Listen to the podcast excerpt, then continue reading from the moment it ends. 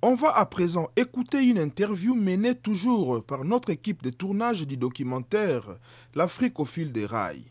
Dans cet entretien, Abdi Zenebe Meskela, directeur général de l'Ethio Djibouti Railway Char Company, EDER en sigle, nous parle de nouvelles idées et nouveaux domaines de collaboration apportés par la modernisation chinoise dans la coopération entre son entreprise et les entreprises chinoises.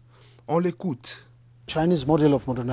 Le modèle chinois de développement et de modernisation a été un élément déterminant dans la construction de relations harmonieuses entre ces trois pays, l'Éthiopie, Djibouti et la République populaire de Chine. Un premier aspect, c'est le respect de la culture de l'autre. L'idée qu'on peut atteindre un développement de haut niveau par le biais de différentes cultures et manières d'être. Il n'y a pas de modèle unique. Il n'y a pas de solution miracle et c'est un élément fondamental. Le respect mutuel sans conditionnalité.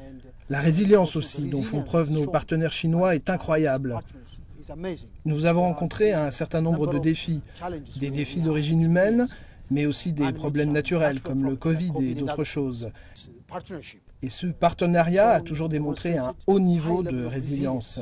Cette capacité à construire démontrée par ces trois nations est vraiment merveilleuse. Il y a un certain nombre de défis que nous avons rencontrés au cours des cinq dernières années. C'est une période très difficile, mais nous savons que grâce à ce modèle, nous avons un avenir beaucoup plus brillant. Et ce modèle que nous avons appris des Chinois est déterminant. Avoir confiance en nous, en nos manières d'être, en notre culture, en notre système de croyances. Ce ne sont pas des obstacles au développement. Nous n'avons pas besoin d'adopter d'autres cultures, d'autres manières d'être.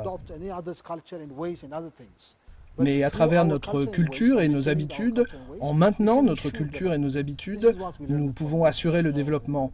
C'est ce que nous avons appris de cette philosophie de modernisation très intéressante. Et cela nous a permis de construire la confiance, le partenariat stratégique et de diversifier aussi notre modèle d'engagement avec nos partenaires chinois. Et cela a été très très important. Et je crois aussi qu'un certain nombre de pays africains s'adaptent à cette réalité, parce que nous avons expérimenté différents types de modernisation, vous savez. Mais ce qui nous a permis d'obtenir un développement à deux chiffres et d'avoir une telle infrastructure, c'est ce partenariat basé sur le respect mutuel que nous avons construit avec nos partenaires chinois. Dans l'avenir, comment la Chine et l'Éthiopie peuvent-elles renforcer leur coopération économique et commerciale? Abdi Zenebe Meskela explique. Nous en avons déjà parlé. Les fondations sont très solides. C'est un partenariat, un partenariat stratégique développé à travers le respect mutuel et la volonté d'attirer des investissements directs étrangers. Nous sommes des facilitateurs. Nous invitons un certain nombre d'entreprises différentes à venir ici et investir et nous permettons également aux entreprises qui existent ici de recevoir des produits issus de différentes parties du monde, y compris la Chine, et les capacités des entreprises chinoises en termes de livraison et de respect de nos coutumes et de notre culture ont été un élément essentiel.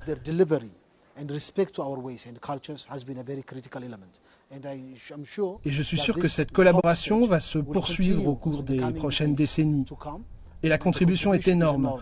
Nous avons aussi des collaborations avec d'autres entreprises chinoises dans le domaine du ciment, par exemple.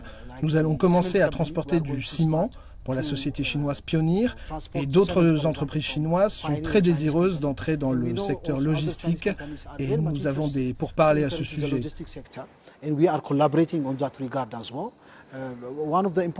L'un des points importants, c'est que les entreprises chinoises promeuvent une croissance mutuelle et pas à sens unique. Et cela va dans le sens de l'histoire de la Chine et de l'Afrique. Ce n'est pas une histoire qui tourne autour du colonialisme ou de l'exploitation. C'est une histoire qui s'est établie sur le respect mutuel et le désir de vaincre la pauvreté. un désir d'élever l'humanité.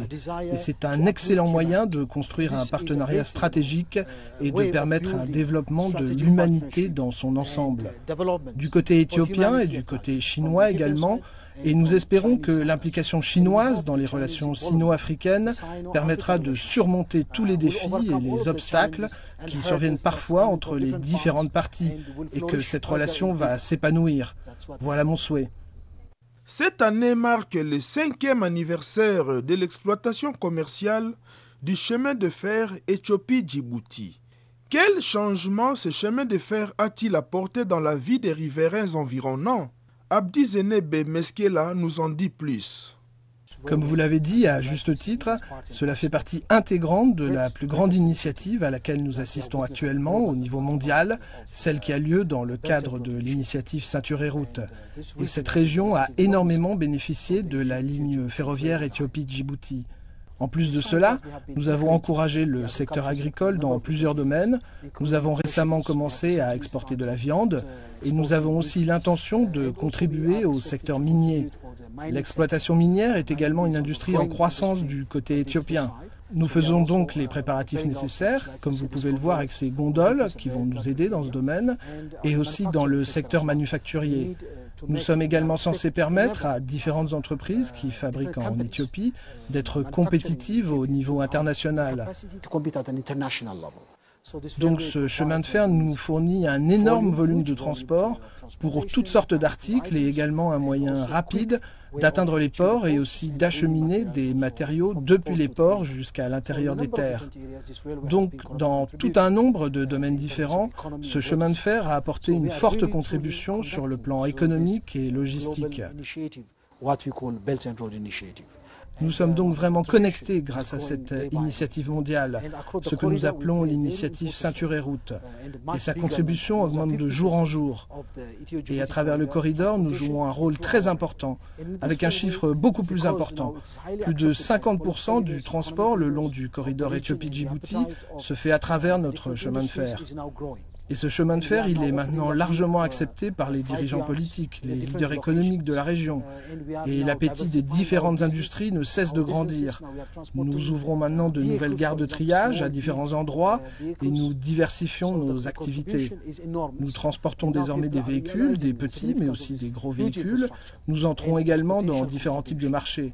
Donc c'est un apport énorme. Et maintenant, les gens réalisent l'importance de cette gigantesque infrastructure et sa contribution potentielle et nous recevons aussi une attention croissante de la part des différents acteurs gouvernementaux, de la sécurité, des acteurs politiques. D'autant que la protection du chemin de fer s'est améliorée. Et nous souhaitons remercier tous les acteurs qui sont impliqués dans la protection de ce chemin de fer. Que ce soit en termes de diversification de l'activité, d'expansion des entreprises existantes, de contribution de la part de nos frères chinois qui travaillent avec nous ici. Tout cela est très très encourageant. Nous avons également une étroite collaboration avec l'ambassade de Chine. Mais aujourd'hui, on peut dire que ce chemin de fer fait partie intégrante du secteur logistique éthiopien et djiboutien. C'est un mode de transport indispensable pour le fret et le transport des passagers. Les cinq dernières années, nous avons enregistré une croissance spectaculaire qui ne cesse d'augmenter. Et pour vous donner une idée, euh, nous prévoyons de doubler nos revenus cette année.